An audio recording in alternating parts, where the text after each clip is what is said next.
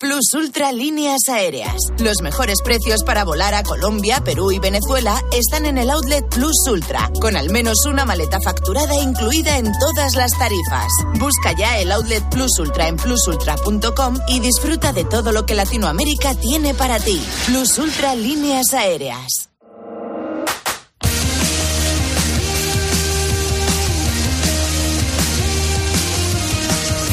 Luis Munilla. Deportes en Mediodía Cope. Estar informado.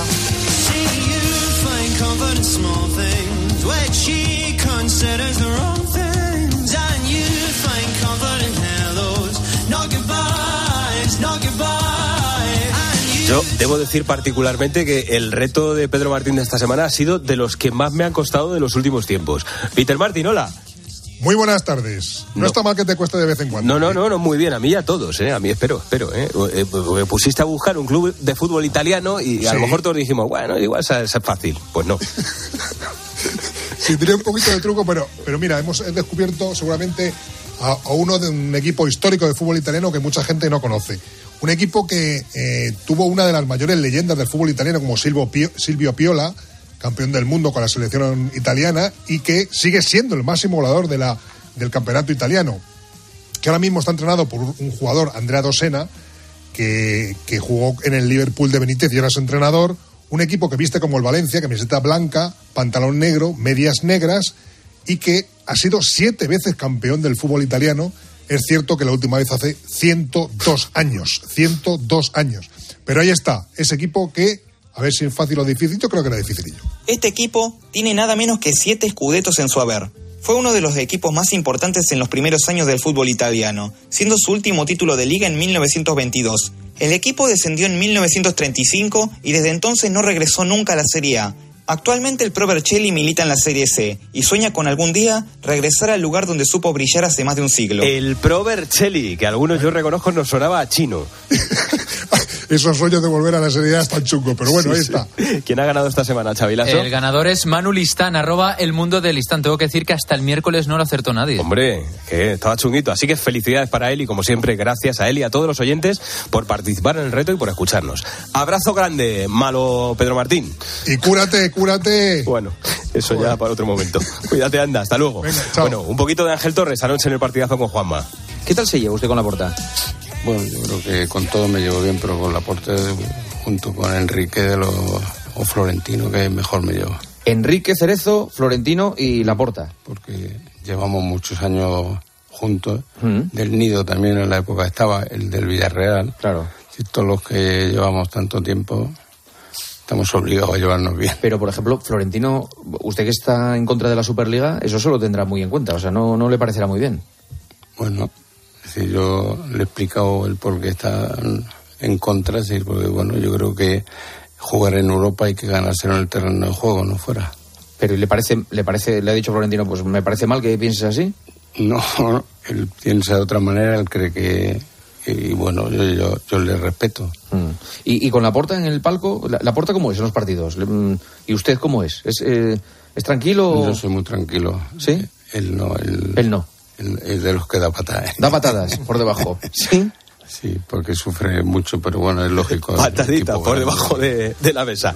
Bueno, en fin, eh, hoy preguntamos por el seleccionador, ¿no, eh, Xavi, en la encuesta? Sí, ¿te parece bien la renovación de Luis de la Fuente como seleccionador nacional de fútbol hasta 2026? Rozamos los mil votos y el 73% de los encuestados dice que no, no le parece bien, frente al 27% que dice que sí. Aunque los resultados pudieran decir lo contrario de lo que ha conseguido hasta este momento el señor Luis de la Fuente, o Luis de la Cope, como le llaman algunos, en la selección. En un momento seguimos con más en el 106.3 de la frecuencia modulada de Madrid.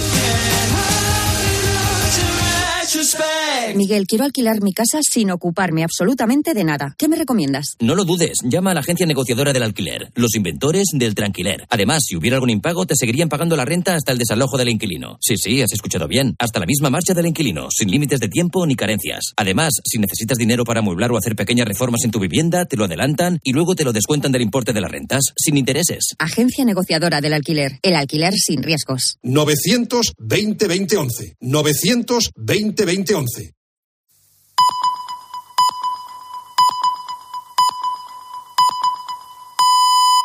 Son las tres y media, las dos y media en Canarias.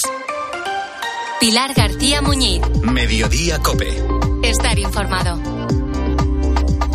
Seguimos en mediodía en este viernes en el que estamos eh, pues muy atentos a todas las noticias que nos llegan desde Valencia donde ya son al menos cinco las víctimas mortales del pavoroso incendio que tuvo lugar ayer por la tarde.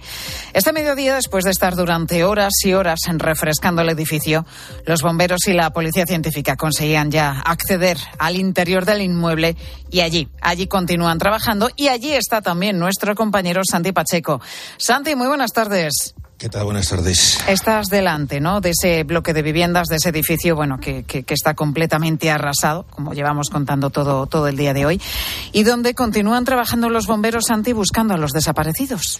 Sí, precisamente esa sería la última hora que los bomberos acompañados de la policía científica están pues eh, dentro del edificio están inspeccionando completamente y concienciadamente este complejo residencial que recordemos está compuesto de dos edificios completamente como apuntabas calcinados. Se busca a los entre 9 y 13 desaparecidos, esa es la horquilla que esta mañana nos ha facilitado la alcaldesa, personas que desde ayer, desde el momento del siniestro, no responden a las llamadas de los familiares y por lo tanto a los que previsiblemente pudo atrapar el fuego y el humo. Nos dicen que toda esta labor de peinar los dos inmuebles se calcula les va a ocupar alrededor de dos horas, por lo que se supone que a eso de las cuatro podríamos ya tener noticias oficiales al respecto. es cuando esté previsto que acabe ese, esa revisión que están realizando. De o momento, sea, en, en, media hora habrían terminado ya la revisión de los dos eh, bloques. Sí, porque nos han dicho que más o menos uh -huh. eh, la complicación de la revisión les hace tardar unas dos horas, pero claro, lo han empezado hace ya hora y media, con lo cual calculamos que, que a esa hora las sería? cuatro si se cumplen los pronósticos, porque luego hay que entrar y ver lo que te encuentras y cómo te puedes mover. Bueno, la verdad Decía que, que- sí, sí, sí, dinos, Santi. No, no, no, que de momento ya este mediodía pues han aparecido otros dos fallecidos. Se trata de un matrimonio mayor que se suman a la familia de cuatro miembros, que es la que fue localizada anoche con un dron de los bomberos. Esas serían las cifras más actualizadas. O sea, la cifra actualizada, la que te han dado a ti, serían por tanto seis fallecidos, porque nosotros la última que tenemos es de al menos cinco, cifra oficial. Si es verdad que hay fuentes que van elevando esa cifra a seis personas, pero de momento la oficial que barajamos es de cinco fallecidos. Pues aquí yo he oído las dos cosas. Eh, toda la mañana estamos manejando que efectivamente eh, a las cuatro de que venimos contando Sí. desde ayer entrada de la noche eh, habría que sumar dos más, un matrimonio mayor y por desgracia mucho nos tememos que a partir de las cuatro, Ya. cuatro y algo, cuando nos cuenten cosas, pues esa cifra se va a elevar evidentemente. Pues sí, porque como decíamos, la horquilla de desaparecidos, como destacabas, es entre 9 y 13 personas a las que se estaría buscando. Son esas personas a las que han echado de menos sus familias y que, como decías, pues no han cogido el teléfono. Vivían en esos inmuebles y no han cogido el teléfono en las últimas horas. La verdad que es una situación. eh, durísima para todos, para los vecinos, para las familias, también para los bomberos, ¿eh? que tienen que estar exhaustos, están haciendo un trabajo inmenso, asegurando además ese edificio, buscando indicios también para tratar de aclarar cuál fue el origen del fuego, porque no se sabe, Santi. Si no se sabe, sabemos cuál es la planta donde se originó y que muy rápidamente, excesivamente rápido, como nunca antes lo habíamos visto, pues ha calcinado pues todo el complejo. Eh, Pilar, yo estoy enfrente y no queda ni un solo trocito de vivienda y son 138 viviendas, ni un trocito ha quedado medianamente normal, está absolutamente calcinado. Efectivamente, lo primero va a ser encontrar a los desaparecidos y luego ya con más tranquilidad seguro también se busca cuál es la causa, el foco de esas llamas. La verdad es que están trabajando, como decías, a destajo. Como nos tienes acostumbrados, por otra parte, lo dan absolutamente todo, no regatean nada, se juegan su vida para salvar las nuestras y la verdad es que la mejor muestra de, ello, de, de que lo hacen así, es que de los 15 heridos que ha tenido este siniestro, siete de ellos pues fueron, estuvieron más grave hasta el punto de precisar tener que pasar la noche en el hospital. Bueno, pues de esos siete que han dormido en un hospital, seis eran bomberos. Ya la cifra lo dice todo. Por cierto, hablando de, del parte sanitario, este mediodía, cinco altas hospitalarias, por lo cual por lo cual ahora mismo lo que quedarían serían dos bomberos ingresados. Pero es que además, lo dicho, trabajan sin descanso. La tarde de ayer fue, te lo puedes imaginar, intensa, dramática. La noche, larguísima. Y aquí siguen hasta ahora, ¿eh? dando el callo sin desfallecer. No es de extrañar que ya en varias ocasiones, desde ayer, pues hayan recibido ovaciones por parte de los vecinos que están apostados en los balcones de los edificios colindantes. Bueno, fue muy emocionante, ¿no? Es en el momento en el que consiguen rescatar a esa pareja que pasó pues algo más de dos horas en un balcón sin saber si las llamas iban a, alcanzarlos los bomberos eh, después de estar ahí refrescando toda esa zona consiguió rescatar a la pareja y cuando bajaron, cuando estaban ya en tierra firme, pues el aplauso ¿no? que recibieron los bomberos fue la verdad que muy, muy emocionante porque ellos no lo podemos olvidar, también se la están jugando. Santi, te dejamos ahí cualquier novedad porque vemos que, bueno, pues que están trabajando y que hay baile también todavía con las cifras. Es normal, es normal. Pues cualquier novedad, ya sabes, nos pides paso y volvemos contigo. Fenomenal, Pilar. Gracias, Santi. Ay, ¿cómo te puede cambiar la vida eh? en menos eh, de una hora? ¿Cómo en ese tiempo todo lo que tienes, lo que tanto te ha costado conseguir, queda hecho añicos, porque del incendio de Valencia, como nos contaba Santi, pues es que no queda ahora mismo absolutamente nada, ni un recuerdo de lo que pudieran guardar los dueños de, todas esas viviendas. Es muy duro porque se han quedado con lo puesto, pero viendo lo agresivo y voraz que fue el fuego, quienes lo pueden contar, que son muchos de esos vecinos, se tienen que sentir muy, muy afortunados porque esta tragedia, que lo es, podría haber sido todavía peor. Raimundo, muy buenas tardes. Tú eres precisamente uno de los vecinos de ese edificio de Valencia. ¿Cómo te encuentras? Pues mira, imagínate, después de la catástrofe que ha pasado, pues bastante mal, porque ya te digo, estamos con lo puesto, nos ha tocado irnos de, de casa con lo puesto. ¿Cómo saliste de, de tu casa? ¿Cómo te enteraste del fuego?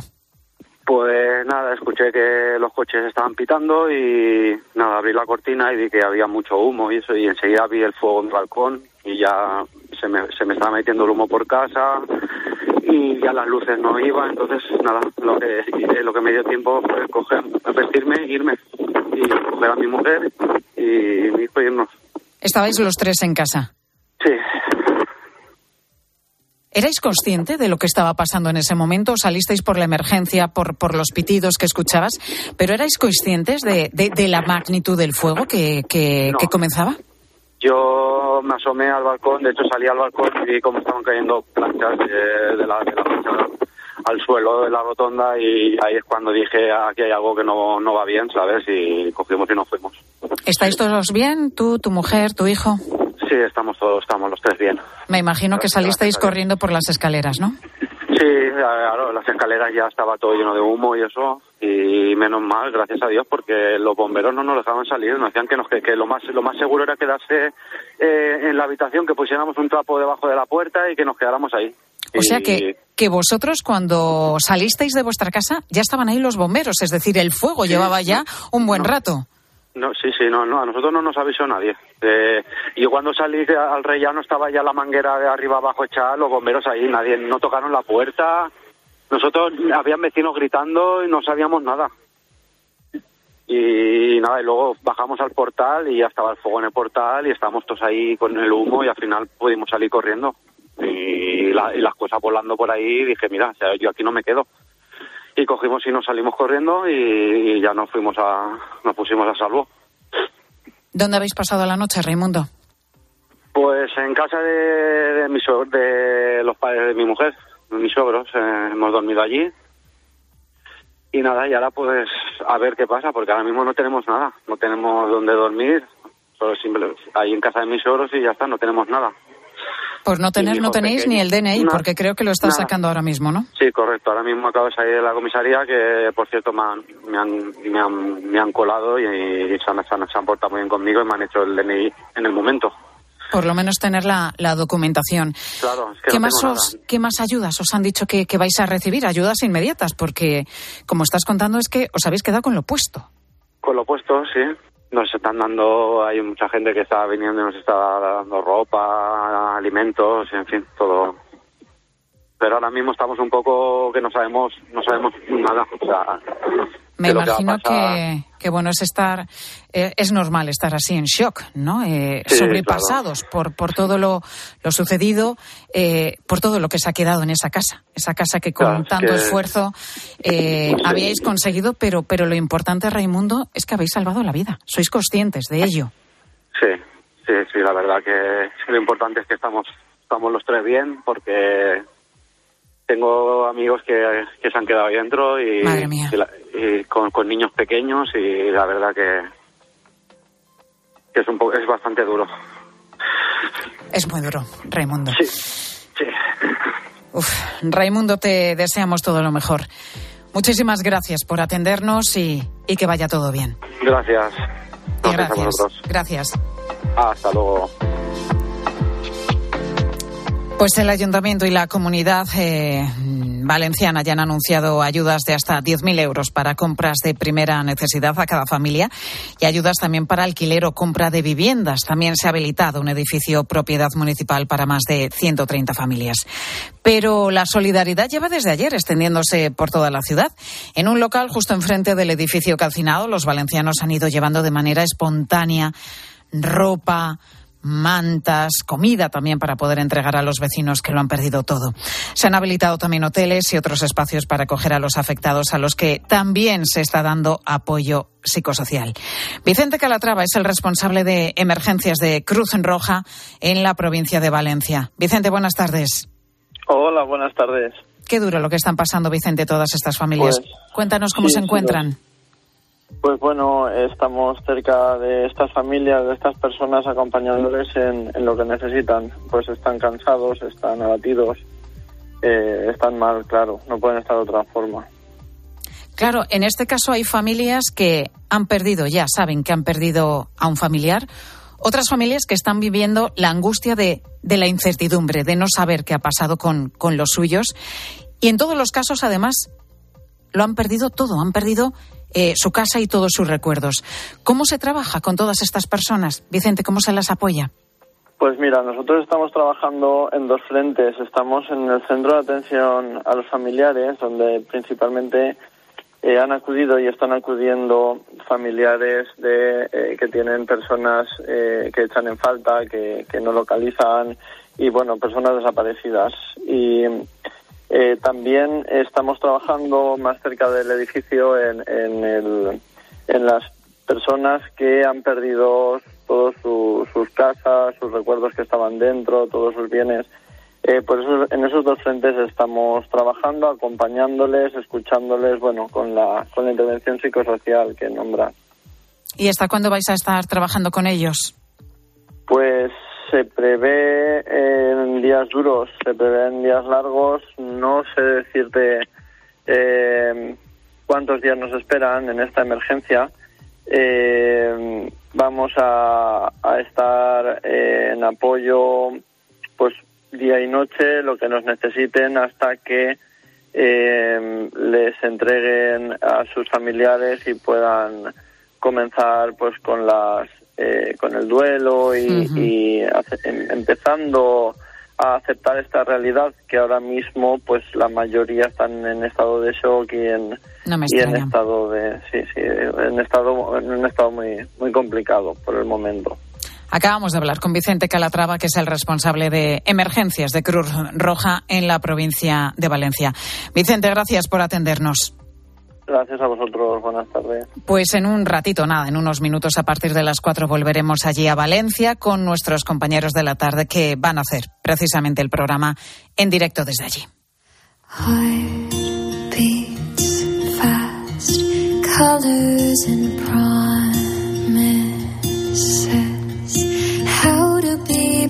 Y esta madrugada se van a cumplir ya dos años del inicio de la invasión rusa de Ucrania.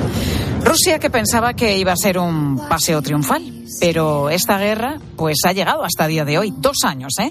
Ahora mismo la situación está enquistada y ninguno de los dos bandos está cerca de ganar esta guerra. Ucrania resiste como puede, a pesar de que a la Unión Europea le cuesta mantener la cohesión para apoyar militarmente al ejército de Volodymyr Zelensky. Después de 730 días de, de horror, los civiles muertos son ya 10.382 y hay además 7 millones de refugiados. Una de esas personas que tuvo que salir de, ese país es Natalia, que actualmente vive en Zaragoza. Tiene dos hijos, Victoria de 15 años y Víctor de 9. Con ella hablamos precisamente en mediodía, hace justo dos años, nada, nada más comenzar la guerra, porque esa guerra había llegado a la puerta de su casa muy cerquita del aeropuerto de Gostomel, a 50 kilómetros de Kiev. Durante toda la noche, ella y sus hijos escucharon los bombardeos. Eh, les explico que entraron fuerzas armadas rusas a nuestro territorio, pero que pero no tenemos que preocuparnos por explosiones y sonido que oyen es el sonido de nuestras armas, de nuestras Fuerzas Armadas ucranianas que nos protegen. Es lo que contaba Natalia a sus hijos para que, que no se asustaran ante lo que estaba pasando. Hoy, como te decía, Natalia vive en España con sus hijos, vive concretamente en Zaragoza y nos escucha ya a esta hora de la tarde. Natalia, muy buenas tardes. Buenas tardes. Hace dos años ya que charlamos en este mismo programa, te escuchábamos hace un momento, tenías entonces el corazón en un puño. Nos contabas cómo habían sido esas primeras horas de la guerra. ¿Qué sientes al escucharte ahora? Yo, antes que nada, por favor, permíteme trasladar mis condolencias al pueblo de Valencia. Gracias, gracias Natalia. Ese pueblo, los valencianos, te, te lo agradecen sin duda. Sí, eh, pues eh, es verdad que mañana tenemos una fecha importante. Ojalá no la no, no, no se cumplan años y años. Yo pensaba que esto iba a durar unos meses y nuestra estancia en España iba a ser pues para enseñar a mi, a mis hijos un poco eh, cómo es la naturaleza de España y cómo es la gente española. Pero ya son dos años, estamos aquí, aunque nuestros corazones y pensamientos están allí con nuestros familiares. Porque tu marido, tus amigos y parte de tu familia continúa allí en Ucrania. ¿Qué sabes de ellos? Todos están allí todos están ahí, no quieren salir, no quieren abandonar sus casas, sus mascotas, todas sus vivencias. Para personas mayores eh, les cuesta el cambio. Entonces yo tengo a todos allí. Yo sé que están vivos y sanos. A veces eh, nos podemos mandar mensajes. Las videollamadas se agradecen un montón, se aprecian. Y mm, viven con el susto constante. Están en Kiev. Eh, yo vivía, yo soy kievita, pero vivía en las afueras de Kiev. Y ahora la cosa se empeora y se habla de que pueden volver a tomar la capital. Y eso me da mucha preocupación porque si lo volverán a hacer, van a pasar por las mismas rutas, van a pasar por mi casa otra vez. ¿Qué te cuenta tu marido cuando, cuando hablas con él? Que por cierto, no sé si las comunicaciones, sé que en un principio eran muy difíciles, no sé si con el paso del tiempo la, la situación, las comunicaciones se han ido normalizando y puedes contactar con él con cierta facilidad o no. Sí, mensajes sí, a través de WhatsApp sí, ya eh, cuando puede cuando tiene cobertura buena, nos llama. Pero los mensajes sí que podemos mandar con facilidad. Me cuenta que está psicológicamente está fatal, está solo, nadie le espera en casa, eh, está hasta muy tarde en el trabajo, aunque la, tiene poco trabajo ahora, pero prefiere estar con los compañeros por no estar solo en casa. ¿Y con vosotros aquí no se ha planteado dejar Ucrania y venir él también a España? No, eh, para los hombres eh, la, salida no pueden pasar la frontera. Solo los menos válidos y los que tienen más de dos hijos. Mi marido puede salir como voluntario, pero en diez días tiene que regresar. ¿Cómo estáis ahora mismo tus hijos y, y tú aquí en, España? ¿Os habéis adaptado a vivir en nuestro país? ¿Cómo están ellos? Seguimos adaptando. No puedo decir que eh, estamos a gusto, estamos a salvo. Eso sí, muchísimas gracias mm, a todos los españoles por habernos acogido. Eh, de verdad, Eh, pero el país es diferente, el, tiempo es diferente, la naturaleza es diferente. Yo lo comparo con Zaragoza. Yo sé que España es, tiene varios uh, puntos y varios. Um, la, la naturaleza es muy variable, pero comparando con Zaragoza, eh, todo es diferente para mí y la gente también tenéis costumbres diferentes, fiestas diferentes, o sea, es un poco para nosotros, hay cosas que, que no entendemos, por ejemplo. Los chicos estudian en el colegio, hablan cuatro idiomas y em, han desarrollado muchísimo. Víctor vive la vida disfrutando. Este crío no no se preocupa por nada, él tiene su historia, él no conoce mm, de todo, él sabe que su padre está allí porque tiene que ayudar a los militares, que sus abuelos están allí, que hay que mantener nuestra casa. Y él no se preocupa, él sabe que vamos a ganar y espera este día. Victoria, que es más consciente, que tiene ya 15 años y, lo, le tocó todo esto con una edad muy difícil, lo pasa mal. Tiene muchos, a, muchos amigos que se quedaron en Ucrania, que por una otra razón sus padres no quieren salir y a veces le escriben mensajes pues desde sótanos, desde sus cuatro cuartos de baño, por ejemplo, y tiene más presente, por tanto, esa, esa realidad tan dura que se sigue viviendo en tu país, en Ucrania. Natalia, te damos las gracias porque nos hayas vuelto a atender y te deseamos todo lo mejor. Ojalá cuando volvamos a hablar contigo, ojalá sea pronto y sea porque ha terminado definitivamente esta locura, esta guerra. Ojalá. A vosotros también muchas gracias por no olvidar de Ucrania y de la gente que sigue sufriendo el horror que está pasando. Un abrazo grande, Natalia. Igualmente, hasta luego. Estamos ya en los últimos minutos de este mediodía COPE, un programa que, hemos eh, dedicado en gran parte pues a conocer la última hora de todo lo que está pasando en Valencia, que nos han ido contando nuestros compañeros sobre ese incendio, ese incendio que, que ayer calcinaba un bloque de viviendas y que por el momento deja cinco personas fallecidas y entre nueve y trece desaparecidos, una horquilla que todavía no está, no está concretada. Y precisamente a raíz de esto, pues te preguntábamos hoy en mediodía si cuando compraste tu casa te informaste de, de, los materiales del revestimiento de la fachada. Si tiene tu casa escalera antiincendios o una alarma para una situación de emergencia. En fin, ¿qué medidas tenemos en nuestros hogares? ¿Qué nos han dicho los oyentes? Ángel Correas, buenas tardes de nuevo. Hola Pilar, buenas tardes. Mira, Inma vive en una casa independiente en Marbella, al lado tiene una zona forestal y varias negligencias. Recuerda que le han hecho sufrir ya tres incendios, el último que vivió bastante grande. Era en una población cercana no esperábamos que llegara, incluso los bomberos nos dijeron que no, que podíamos estar tranquilos, pero a las dos de la mañana nos evacuaron, tuvimos que marcharnos.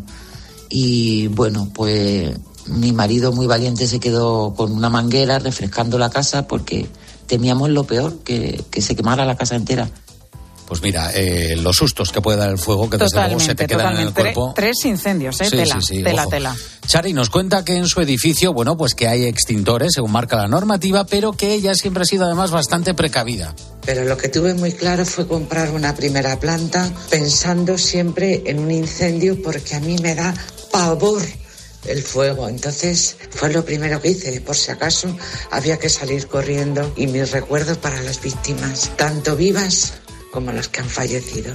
Gracias, Chari. Fíjate lo que cuenta, que a ella le da pavor el fuego y por eso se ha comprado una primera planta, pero lo normal es que nos preocupamos muchas veces del contenido, pero no del continente. Es decir, nos fijamos que la casa sea de nuestro gusto, que la distribución sea de nuestro gusto, que tenga los metros cuadrados que más o menos nos podemos permitir, pero sin embargo, pues a veces no miramos eh, el revestimiento, algo tan sencillo como eso, pero yo creo que la, la cosa va a cambiar a partir de lo de hoy. A partir de lo de ayer, seguramente ese incendio va a marcar un antes y un después en, en nuestra normativa también. Gracias, Correas. Hasta ahora. Vamos con Pilar Cisneros, que precisamente está allí en la ciudad de Valencia. Pilar, compañera, cuéntanos.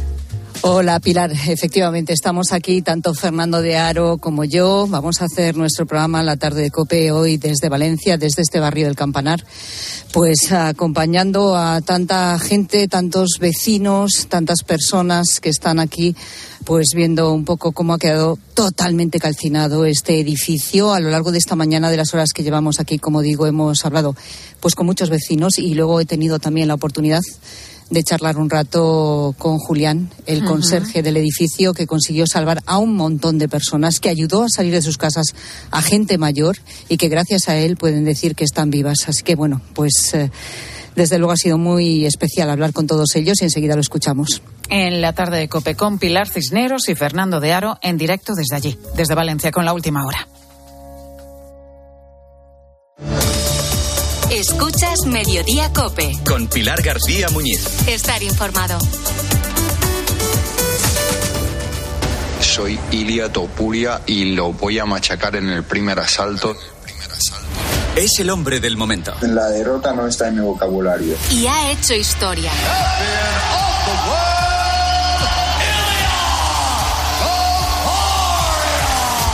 ¿Quién es Ilia Topuria?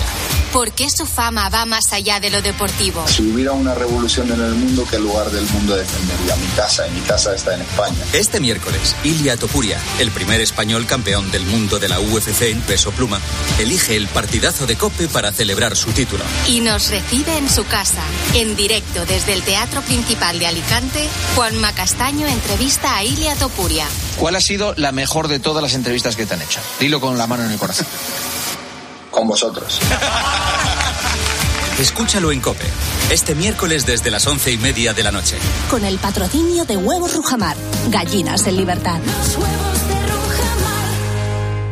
Si elegir es ahorrar for you, ahorra todas las semanas con ofertas como el fresón Origen España Tarrina de 500 gramos a solo 2 euros con 29 y con los productos marca Carrefour, como con el queso Gouda en lonchas Carrefour de 200 gramos a 1 euro con 49. Hasta el 25 de febrero en hipermercados, market, web y app. Válido en Península y Baleares. Carrefour, aquí poder elegir es poder ahorrar. Contratar la luz con Repsol, ahorrar en tus repostajes. Contratar la luz con Repsol, ahorrar en tus repostajes. Contratar la luz con Repsol. ¿Pero qué estás haciendo?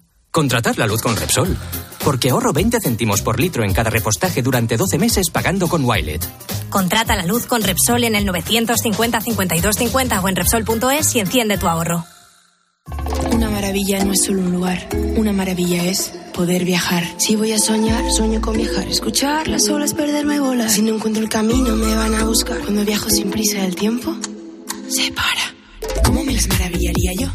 ¿Cómo me las maravillaría yo? Maravíllate con hasta 600 euros de regalo en el corte inglés y sin gastos de cancelación. Consulta condiciones. Reserva ya tu gran viaje y maravíllate con viajes el corte inglés. ¿Cómo me las maravillaría yo? ¿Cómo te las maravillarías?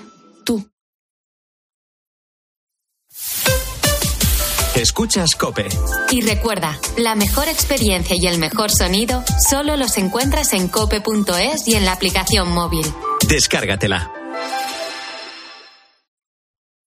Mirad chicos, os presento. Este es mi tío Ángel. Bueno, su tío, su tío. Soy como su padre en realidad. No tío, eres mi tío.